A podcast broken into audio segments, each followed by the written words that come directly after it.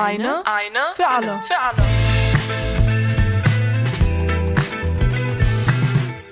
Hallo und willkommen zur fünften Folge von Eine für alle. In diesem Podcast geht es um die große Studierendenbefragung 2021, warum es sie gibt, warum sie wichtig ist und warum ihr daran teilnehmen solltet. Mein Name ist Ben Kinder und ich begleite euch durch diese und die nächsten Folgen. Nachdem ich in den letzten Folgen mit VertreterInnen der Kooperationspartner, mit WissenschaftlerInnen und auch mit Studierenden sprechen konnte, fehlte noch die Stimme der Politik. Heute wollen wir deshalb über die Ziele und Erwartungen der Bundesregierung an die Studierendenbefragung sprechen. Mein heutiger Gast ist die Bundesministerin für Bildung und Forschung, Frau Anja Karliczek. Schönen guten Tag, Herr Kinder. Schön, dass Sie Zeit gefunden haben. Immer gerne. Dass die Studierendenbefragung in dieser Form stattfinden kann, liegt ja auch maßgeblich an der Förderung durch das Bundesministerium. Warum interessiert sich die Bundesregierung so für die Lage der Studierenden? Das Wichtigste ist in unserem Land, dass wir die jungen Menschen gut ausbilden und dass wir dafür zu jeder Zeit und auch gerade für die gesamte Innovation, die jetzt vor uns liegt, die richtigen Rahmenbedingungen bilden. Ein Großteil unserer Innovationskraft kommt auch aus den Hochschulen. Und deswegen ist auch gerade die Lage der Studierenden für uns ein ganz wichtiges Themenfeld. Und warum sind die Daten aus der Befragung wichtig für Sie als Bundesbildungsministerin? Die Daten brauchen wir, damit wir evidenzbasierte Entscheidungen erhalten. Und gerade auch, wenn man jetzt mal so auf die letzten Jahre schaut, gerade bei zeitkritischen Maßnahmen rund um die Studienfinanzierung hilft uns dann auch immer mal ein Blick auf die Ergebnisse der Vorgängerbefragung. Das, was wir machen, ist ja quasi so eine Chronologie. Und wenn wir jetzt gerade auch auf die überproportionale Anpassung der Wohnkostenzuschläge in dieser Legislaturperiode im BAföG schauen, dann haben wir uns orientiert entsprechend der Empirie vor 2019 und mit der jetzt laufenden Studienbefragung bekommen wir, hoffen wir, aktuelle und detaillierte Informationen zum typischen Finanzierungsmix bei Studierenden, zum Beispiel bei den Lebenshaltungskosten, aber natürlich auch zu den Studienkosten. Und die Ergebnisse dieser jetzt anstehenden Befragung können mhm. damit natürlich dann auch für die nächste Bundesregierung und für den nächsten Bundestag, auch für die Weiterentwicklung des BAföG dienen. Politik ist ja eben nicht nur der Bund. Politik ist eben auch Länder und Kommunen und wir finanzieren diese Befragung im Interesse der Studierenden selbst, aber natürlich auch für die Hochschulen, für die Studierenden und Studentenwerke und auch in den Ländern und selbstverständlich natürlich auch für die Hochschulforschung. Und eins ist, denke ich, sicher. Und das finde ich auch wichtig an dieser Stelle. Die Teilnahme an der Befragung, die ist gerade jetzt auch während des eigenen Studiums für uns eine ganz wichtige Grundlage, dass wir uns in dieser doch, ich sag mal, sehr flexiblen Zeit, auch mit dem, was wir politisch entscheiden, immer wieder sehr zeitnah an den Notwendigkeiten orientieren können. Mhm. Sie haben jetzt gemeint, die Finanzierungsfrage spielt auf jeden Fall eine Rolle. Gibt es sonst bestimmte Ziele, die Sie so mit der Befragung verknüpfen? Naja, das Studium selbst braucht gute Rahmenbedingungen und wir haben drei Millionen Studierende in Deutschland. Und wie sie leben, wie sie sich finanzieren, wie sie sich aber auch motivieren, was ihnen wichtig ist, was sie sich auch vielleicht dann darüber hinaus, was wir heute noch gar nicht im Blick haben, wünschen. Das sind eben auch für ein ich sag mal, ein gutes Studium am Ende ganz wichtige Aspekte neben dem Geld selbst. Und die Studierenden selber sind ja heute viel vielfältiger, internationaler und haben auch ganz unterschiedliche Voraussetzungen, ganz unterschiedliche Vorbildungen.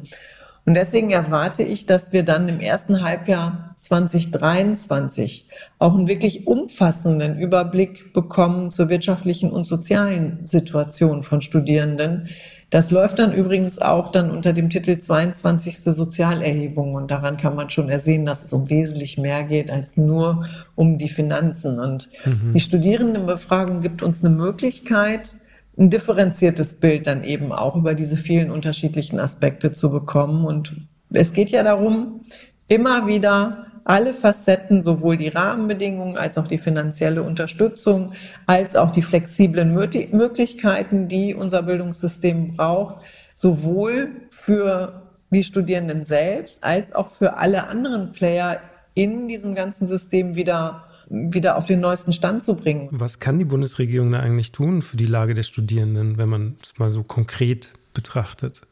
Naja, wir haben ja gesehen, dass wir in dieser Legislaturperiode eben über den Zukunftsvertrag in die Grundfinanzierung auch bei den Hochschulen eingestiegen sind, ganz klar mit dem Fokus Qualität in der Lehre nochmal zu verstärken. Wir haben den Pakt Innovation in der Hochschullehre jetzt erneuert, dass eben über dieses kleine, feine Paket immer wieder auch die Innovationskraft in den Hochschulen gestärkt wird, immer wieder neue Impulse zu geben, immer wieder neue Ideen frühzeitig dann auch in die Umsetzung zu bringen. Das ist der mhm. Fokus, den letztendlich der Bund hat. Und für die Frage BAföG im Grunde als Sozialleistung zur Unterstützung dass ein Studium am Ende nicht vom Geldbeutel der Eltern abhängt. Das ist ja genau das, warum wir auch da reingehen und was für uns auch der Fokus ist. Aber am Ende ist auch die Idee, über die Regelstudienzeit hinaus die Flexibilisierung nochmal in den Fokus zu nehmen und zu sagen, wenn sich was ändert, muss sich ja in der gesamtheitlichen Kette was ändern. Dann muss sich bei der Unterstützung etwas ändern. Dann muss sich eben vielleicht auch im Curriculum, in den jeweiligen äh, Studiengängen etwas ändern.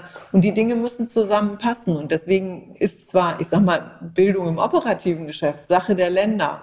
Aber es geht ja über die finanzielle Unterstützung immer darauf hinaus, dass die Dinge gut zusammenpassen müssen, dass eben die finanzielle Unterstützung zum operativen Geschäft passen muss. Und deswegen braucht mhm. es eine sehr, sehr gute Zusammenarbeit. Das betrifft Bund und Länder und eben nicht nur die Länder. Mhm. Ich finde es spannend, äh, dass Sie zuerst ja eine Ausbildung gemacht haben und im Anschluss ein Studium. Ist das derzeitige BAföG-System, weil Sie es gerade erwähnt haben, für solche Bildungsbiografien gut aufgestellt? Ja, das ist das, was wir jetzt überlegen. Wir haben ja in dieser Legislaturperiode auch das Aufstiegs-BAföG novelliert. Also im Grunde die Weiterbildung aus dem beruflichen Bereich. Und wir können zukünftig das nicht mehr als zwei getrennte Stränge denken. Also der Aufstieg aus dem beruflichen Bereich kann auch eben beinhalten, so wie ich es im Grunde ja gemacht habe, ein akademisches Studium dann da drauf zu setzen. Und diese Flexibilität und auch das Zusammenlaufen von beruflichen Weiterbildungseinheiten mit akademischen Weiterbildungseinheiten, das wird in Zukunft mehr werden. Und das ist auch genau der Fokus, den wir jetzt haben, dass wir sagen eben, wir gucken nicht mehr nur auf Erstausbildung, sondern wir nehmen beide Stränge im Bereich der Weiterbildung viel mehr in den Blick und modularisieren es so, dass es im Grunde den heutigen Lebenswelten derer, die sich im Laufe ihres Lebens immer weiterbilden müssen, auch angepasst ist. Und das, was ich gemacht habe, zeigt ja im Grunde, dass man nicht das eine oder das andere denken kann. Und das wird zukünftig wahrscheinlich zum Regelfall werden, dass man auch immer mal springt von einer Welt in die andere, je nachdem, was mir gerade für meine Weiterbildung fehlt. Und da braucht es natürlich auch einen passenden Finanzierungsstrang dahinter oder Finanzierungsstränge, muss man ja eigentlich sagen, weil es dann doch eine sehr flexible Welt auch ist. Mhm. Wo wir gerade beim BAföG dann auch sind, ähm, was halten Sie persönlich eigentlich von dem Vorschlag, ein einkommensunabhängiges BAföG aufzusetzen? Bei uns in Deutschland gilt ja das Prinzip, dass die Eltern für ihre Kinder verantwortlich sind bis zum Ende einer ersten Ausbildung, bis das im Grunde die Kinder selbst Geld verdienen können. Und dieses Prinzip würde ich auch grundsätzlich gerne beibehalten. So funktioniert ja heute auch unser BAföG, dass man im Grunde das Elterneinkommen betrachtet und sagt, brauchen diese Eltern Unterstützung, damit die Kinder auf jeden Fall auch ein Studium aufnehmen können. Wenn wir jetzt aber über flexiblere Möglichkeiten nachdenken, wenn man zum Beispiel selber schon eine Familie hat, dann muss ich ja andere Kriterien ansetzen, mhm. weil derjenige, der zum Beispiel dann vielleicht in eine akademische Weiterbildung gehen will, wie lange sie auch immer dauert, der ist vielleicht aber auch gerade dafür zuständig, eine Familie zu unterhalten oder einen wesentlichen Beitrag für ein Familieneinkommen zu leisten. Und dafür müssen wir dann natürlich ganz andere Antworten geben. Und diese Antworten geben wir heute im Großteil jetzt erstmal über das Aufstiegs-BAföG. Aber das wird, wenn wir die akademische Welt betrachten, natürlich auch im BAföG irgendwann verankert werden müssen. Hilft die Studierendenbefragung dann dabei, das besser einschätzen zu können? Wir machen ja jetzt eine Befragung, wo wir im Grunde diese unterschiedlichen Befragungen, die wir sonst haben, zusammenführen. Unter dem Stichwort eine für alle machen wir ja jetzt eben eine Befragung, die eigentlich in einem dreifachen Sinne zu verstehen ist. Nämlich, dass wir eine Befragung machen, damit eben alle oder zumindest viele Lebens- und Studienumstände am Ende erheben können Und wir haben vorher ja die, die Sozialerhebung des Deutschen Studentenwerks gemacht, dann eben diesen Studierendensurvey und auch die Befragung beeinträchtigt Studieren. Und damit, dass wir das zusammenführen, bekommen wir natürlich eine ganz andere Konnexität dieser unterschiedlichen Lebenswelten und dieser unterschiedlichen Aspekte. Und da wir ja auf traditionsreiche Untersuchungsreihen auch aufsetzen, wird uns das wahrscheinlich auch neue Erkenntnisse bringen. Es schafft eine Forschungsdatengrundlage, die man gerade auch im Forschungsbereich, in der empirischen Forschung am Ende auch nochmal für ganz andere Fragen zugänglich machen kann. Wir sind ja gerade dabei, die nationale Forschungsdateninfrastruktur aufzubauen. Und wenn wir da einen guten Datenpool haben, der auch gewissen Standards genügt, dann kann eben am Ende das wahrscheinlich für die nationale Forschungsdateninfrastruktur am Ende ein Beitrag sein, dass diejenigen, die in dem Bereich forschen wollen, nicht alles neu erheben müssen. Mhm ähm, in Bezug auf die Ergebnisse der Befragung, da die ja dann auch den Hochschulen und der Wissenschaft zur Verfügung gestellt werden. Wie weit würden Sie sagen, profitieren die denn davon, von dieser Erhebung am Ende? Wir bauen ja jetzt gerade die nationale Forschungsdateninfrastruktur auf. Und die nationale Forschungsdateninfrastruktur soll ja eben Datenbestände von Wissenschaft und Forschung systematisch erschließen, nachhaltig eben auch sichern und auch vernetzen und Forscherinnen und Forschern zugänglich machen, die vielleicht bei der originären Datenerhebung in einem ganz anderen Forschungsfeld gearbeitet haben, aber diese Daten zum Transfer in andere Forschungsbereiche auch nutzen können. Das ist für die Veränderung und gerade auch unter dem Gesichtspunkt von vermehrter Datennutzung im Wissenschafts- und Forschungsbereich eines der wichtigsten Vorhaben, um eine solide Datenbasis zu verbreitern und alleine dadurch neues Wissen schaffen zu können und am Ende auch neue Innovationen schaffen zu können. Wir diskutieren ja in diesen Tagen auch viel über künstliche Intelligenz, über die Nutzung größerer Datenschätze, um bessere und schnellere Erkenntnisse zu bekommen. Und die nationale mhm. Forschungsdateninfrastruktur, so sperrig wie der Begriff ist, ist aber ein Kernelement, um im Wissenschaftsbereich diese Transferstruktur überhaupt aufzubauen. Mhm. Wie kam die Zusammensetzung der Institutionen eigentlich zustande? War das, was vom Ministerium ausgegangen ist, dass man gesagt hat, hm, wir haben hier vier relativ traditionsreiche äh, Befragungen, dass man die mal zusammenführt? Oder was war da der Ausgangspunkt? Also wir haben ja die drei Befragungen separat, aber immer schon aus unserem Haus heraus unterstützt. Und dass diese Organisationen jetzt sich gemeinschaftlich an diesen Studien beteiligen, das ist etwas, was auch aus der Community heraus mit vorgeschlagen worden ist. Und da bin ich eigentlich sehr froh, denn wir sehen ja, dass Zusammenarbeit auch wirklich stärken, dann gemeinschaftlich zu nutzen. Dass das auch eben aus diesen ganzen Forschungsbereichen oder aus diesen ganzen Unterstützungsbereichen, wenn ich ans Studentenwerk denke, dass das eigentlich ein ganz wichtiger Punkt ist, um bessere Erkenntnisse zu kriegen. Sonst ist jeder so in seinem mhm. Kokon unterwegs und jeder guckt auf seine Klientel und den Blick zu weiten und gemeinschaftlich solche Fragestellungen in Angriff zu nehmen, das ist eigentlich das, was wir viel, viel mehr brauchen, dass man sich öffnet und mit anderen zusammenarbeitet, um dadurch die Qualität der Daten am Ende auch zu verbessern. Mhm. Pandemiebedingt war es ja schon so, dass die Digitalisierung Einzug gehalten hat, nachdem jahrelang ganz viel darüber geredet wurde und dann vielleicht nicht so viel passiert ist, wie hätte können. Wie erleben Sie denn als Bundesbildungsministerin diese Veränderungen? Natürlich haben wir in diesem Jahr sehr, sehr viel gelernt und haben, glaube ich, auch wirklich große Fortschritte gemacht um überhaupt, ich sag mal, einen soliden Zugang zur digitalen Bildung zu bekommen. Was aber trotzdem nicht bedeutet, dass nicht das jetzt immer noch erste Schritte sind, die wir an der Stelle machen. Ich glaube auch schon, dass vieles jetzt viel besser läuft und dass man auch viele Ideen schon entwickelt hat, was man eigentlich auch didaktisch ändern muss, wenn man digitalen Unterricht machen muss oder möchte. Am Ende ist aber die Digitalisierung der Bildung im Grunde ein Mittel zum Zweck. Und der Zweck ist, dass wir Bildung Menschen in der Art, wie sie lernen, besser zugänglich machen können. Dass wir also mhm. ganz unterschiedliche Didaktik, ganz unterschiedliche Zugänge zu Bildung möglich machen, so wie jemand lernt.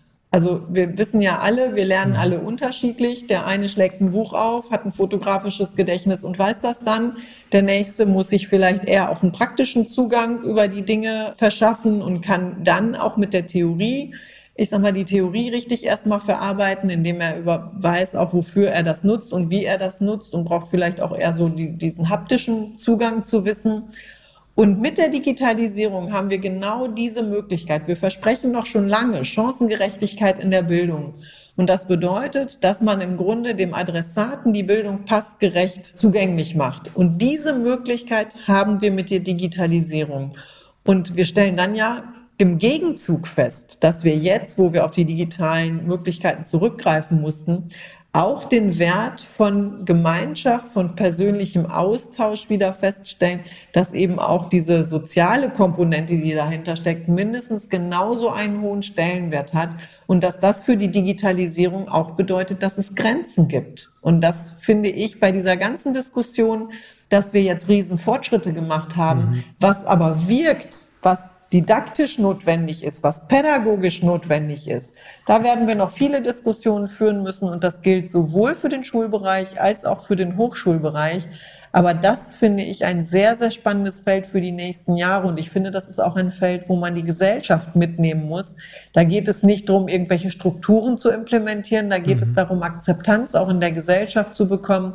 Wie muss Bildung stattfinden, damit wirklich die ganze Gesellschaft auf ein neues Niveau springt? Wir sind ja jetzt bei PISA immer so im Mittelfeld. Und das ist natürlich für ein Land, was von Innovationen und Erneuerung lebt, ist das überhaupt gar keine Frage, dass wir da insgesamt besser werden müssen. Wir müssen im, im, Bildungsbereich in jedem Bereich wirklich spitze werden. Und da haben wir jetzt mit der Digitalisierung eine echte Chance. Und die Aufbruchsstimmung, die da überall entstanden ist, sowohl in den Hochschulen als auch in den Schulen, die würde ich gerne perpetuieren und daran weiterarbeiten, dass wir daraus jetzt wirklich dann auch die, mit der Aufbruchsstimmung dann diese Erneuerung schaffen. Sie selbst haben ja berufsbegleitend auch studiert an der Fernuniversität Hagen. Ließ sich die Arbeit und Studium damals eigentlich gut vereinen? Naja, ich habe die Zeit genutzt, wo ich zwangsläufig ein wenig mehr zu Hause sein musste, als ich nämlich drei kleine Kinder hatte. Und okay. wenn man die Kinder abends ins Bett bringt, dann kann man die Chance nutzen, Fernsehen zu sehen oder man kann die Chance nutzen, sich vor den Rechner zu setzen und zu lernen. Und ich habe damals diese Gelegenheit genutzt, als die Kinder so klein waren, dass sie früh ins Bett mussten, dass ich dann eben, weil ich noch fit war, habe ich gedacht, kann ich das noch schaffen, dass ich dann eben immer die eine oder andere Lerneinheit auch abends noch mal hinkriege und wenn die Kinder morgens in der Kita waren, natürlich auch. Ich habe dann die Arbeitszeit ein bisschen runtergefahren, aber ich muss ganz ehrlich sagen, die Freiheit, die heute junge Menschen haben, wenn sie noch keine Familie haben, mhm. dann sich wirklich voll und ganz aufs Lernen konzentrieren zu können, das ist schon auch ein Fund an sich. Also ich muss ganz ehrlich sagen, ich habe das aus Überzeugung gemacht, ich habe das auch gerne gemacht und ich glaube auch, dass ich ganz viel mitgenommen habe aus meinem Studium. Aber einfach war das nicht. Und wie gesagt, ich habe es auch unseren Kindern damals immer gesagt, ich sage, wenn ihr die Freiheit habt, das vor eurer Familienphase zu tun, dann gönne ich das jedem. Denn das ist schon auch eine Doppelbelastung, die man an der Stelle nicht unterschätzen darf. Ja. Und wir haben ja jetzt auch übrigens bei allen Studierenden gesehen, wie schwer das ist, eben das digitale Studium genauso abzuwickeln wie ein Präsenzstudium und was das auch für Defizite hat. Und das ist natürlich, wenn man so ein Fernstudium macht, ist das eigentlich der Alltag. Das bedeutet auch eine hohe Disziplin, auch wenn, ich sag mal, die Dinge vielleicht gerade mal nicht so laufen, wie man sich das vorstellt, sich immer wieder zu motivieren und weiterzumachen. Und dafür sind natürlich auch Kommilitonen super. Ja. Und je länger so eine Phase ist, umso schwerer ist es natürlich immer wieder dann auch diesen Anknüpfungspunkt zu finden und weiterzumachen, weil man ja auch ganz viele andere Aufgaben im Alltag hat und sich auch ganz schnell hinter den anderen Aufgaben verstecken kann. Das darf man ja auch an der Stelle nicht vergessen. Das wäre auch meine nächste Frage gewesen, weil wir haben in diesem Podcast relativ häufig darüber gesprochen, wie schwierig es war oder noch ist, während der Pandemie sich motiviert fürs Studium zu halten, durch den Wegfall von sozialen Kontakten und so weiter. Ähm, haben Sie da so in der Rückschau von Ihrer eigenen Erfahrung noch irgendwelche Tipps? Es ist ja so, auch bei einem Fernstudium treffen sich in den Kursen, die man so belegt, doch immer wieder auch die gleichen Menschen. Also das ist ja, glaube ich, auch so ein bisschen ich sag mal, Einstellung, was man interessant findet. Und ich denke, dass das im, im, im Präsenzstudium ähnlich ist, dass man doch mit den gleichen Leuten immer wieder auch gemeinschaftliche Kurse belegt, weil einfach die Interessen auch ähnlich sind.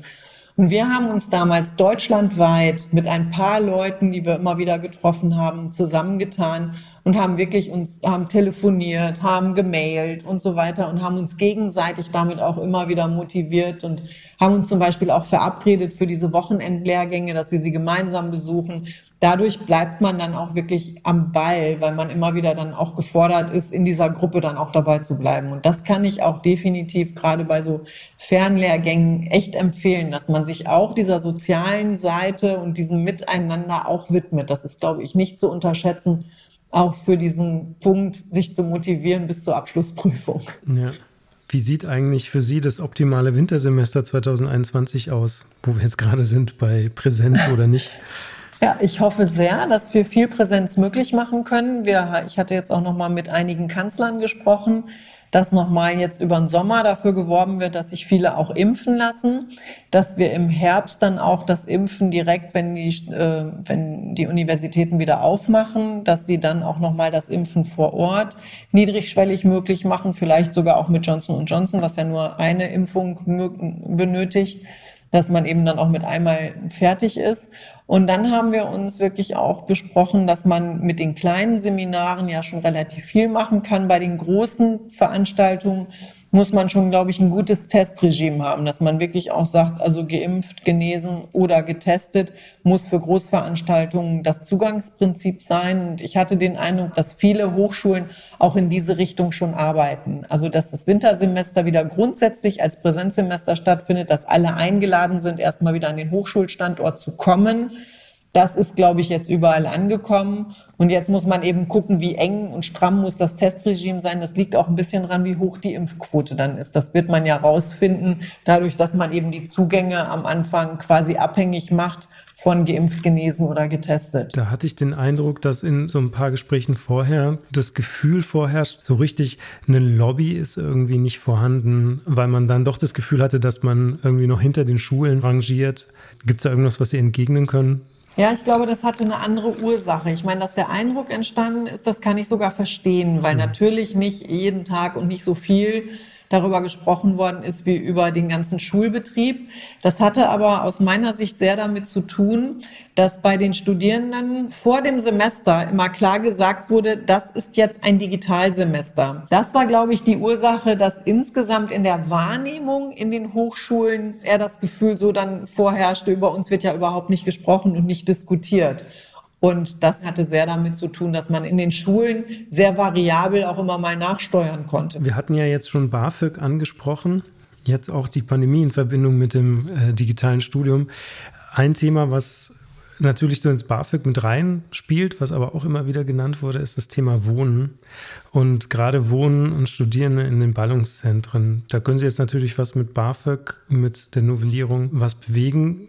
Gibt es da so von Ihrer Seite so ein paar Gedanken, wo Sie sagen, über das BAföG hinaus gibt es Möglichkeiten, die Wohnsituation zu verbessern von Studierenden? Also ich habe in dieser Legislaturperiode schon, nachdem wir die BAföG-Novelle fertig hatten, bin ich hingegangen und habe meine Landeskollegen angeschrieben und habe sie nochmal darauf hingewiesen, dass über den sozialen Wohnungsbau die Möglichkeit besteht, auch Studienwohnkapazitäten auszubauen, also neue Studentenwohnheime mhm. dann auch zu bauen. Und ich habe ganz interessante Rückmeldungen auch von meinen Kollegen gekriegt, die da ganz unterschiedliche Mechanismen haben, daran zu gehen. Die einen machen das eher über ähm, privatwirtschaftlichen Wohnungsbau und motivieren dann eben auch ganz gezielt Studierendenwohnraum zu schaffen. Andere geben auch Unterstützung dafür. Also da gibt es in den Ländern ganz unterschiedliche Konzepte. Aber ich habe auf jeden Fall mir damals auch, das war mir wichtig, einfach auch den Ländern, den Landeskollegen nochmal zu sagen, da wo es am meisten brennt, da hilft eben nicht einfach nur eine Wohngelderhöhung im BAföG. Da muss auch durch operativ mehr Wohnraum schaffen am Ende eine Lösung geschaffen werden. Das nächste ist ja, wenn das jetzt flexibler wird, das war übrigens auch ein Aspekt, als jetzt plötzlich die Pandemie ausbrach, mhm. dass auch eine Diskussion zwischendurch mal aufkam, inwieweit hat das denn eigentlich Folgen für die Menge an Wohnraum, die wir brauchen. Sind nicht ein Teil der Studierenden dann dabei, die wirklich auch gar nicht mehr in die Ballungszentren ziehen. Und wenn man nicht mehr jeden Tag an die Hochschule geht, sondern vielleicht nur noch jeden zweiten, ist dann nicht vielleicht sogar ein längerer Weg quasi zumutbar oder wird in Kauf genommen, so dass am Ende vielleicht sogar Studierende dann auch weiter raus wieder wohnen. Also es war eine ganz interessante Diskussion und das erhoffe ich mir auch ein wenig, dass wir da auch nochmal Aufklärung jetzt über unsere Studierendenbefragung bekommen. Gibt es noch irgendwas, wo Sie sagen, das sind derzeit die größten Herausforderungen, die ich so sehe im Bereich Studium und Lehre? Die größten Herausforderungen, die wir, glaube ich, in den nächsten Jahren vor uns haben, ist, dass wir in der Geschwindigkeit, wie sich die Innovationen entwickeln, auch unsere Bildungsstrukturen weiterentwickeln müssen. Also ich will nur noch mal an dieser Stelle an den Digitalpakt für die Schulen erinnern. Wir haben ihn 2019 im Mai unterschrieben und das war eigentlich ja schon eine lange, lange Diskussion, die seit 2016 geführt worden ist.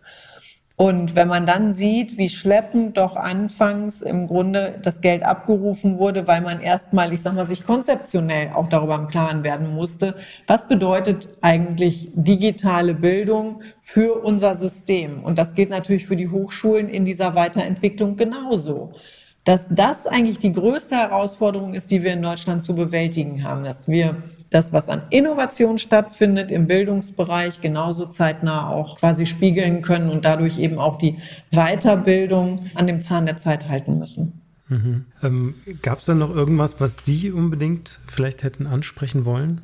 Ich würde einfach gerne das Signal senden, dass in den nächsten Jahren das Thema Aus- und Weiterbildung, und da kommt es eben nicht drauf an, in welchem Bereich, sondern sowohl im beruflichen als auch im akademischen Bereich unheimlich wichtig für Deutschland werden. Ich habe das immer unter den Slogan gefasst, dass die 20er Jahre für Deutschland ein Jahrzehnt für Bildung, Forschung und Innovation sind. Und das habe ich wirklich ernst gemeint, dass wir gemeinschaftlich alles dafür tun müssen, unsere Bildungseinrichtungen, unsere Bildungsstrukturen immer wirklich hochmodern, hochattraktiv, hochinnovativ zu halten. Und daran würde ich einfach auch gerne weiterarbeiten. Und ich hoffe, dass die Gesellschaft mit mir die Freude daran hat, das auch zu tun. Okay, und bringt die Teilnahme an der Befragung da was? Ja, das glaube ich schon, weil eine Befragung ist auch immer etwas, was am Ende dazu führt, dass man vielleicht Gedankenanstöße bekommt und dass sich dadurch auch eine Diskussion entwickelt. Wir werden ja die, Folgen, die Ergebnisse dann auch vorstellen. Und dann wird auch die gesellschaftliche Diskussion vielleicht nochmal den einen oder anderen Anstoß geben, in welche Richtung man vielleicht nochmal weiterdenken muss, über den, ich sag mal, über die Datenlage der Befragung hinaus. Okay. Dann bedanke ich mich erstmal für das tolle Gespräch, Frau Anja Kalitschek. Ich danke, Herr Kinder. Bis dahin. Bis dann. Tschüss. Tschüss. Das war die fünfte Folge von Eine für alle. In der nächsten Folge versuchen wir zu klären, wie hoch eigentlich die soziale Ungleichheit zwischen den Studierenden ist, wie finanzieren sie sich, wie studiert es sich mit Beeinträchtigung und wie gestaltet sich eigentlich das Wohnen im Wohnheim. Mehr Infos zur Befragung gibt es übrigens unter www.die-studierendenbefragung.de. Danke fürs Zuhören, euer Ben. Eine für alle.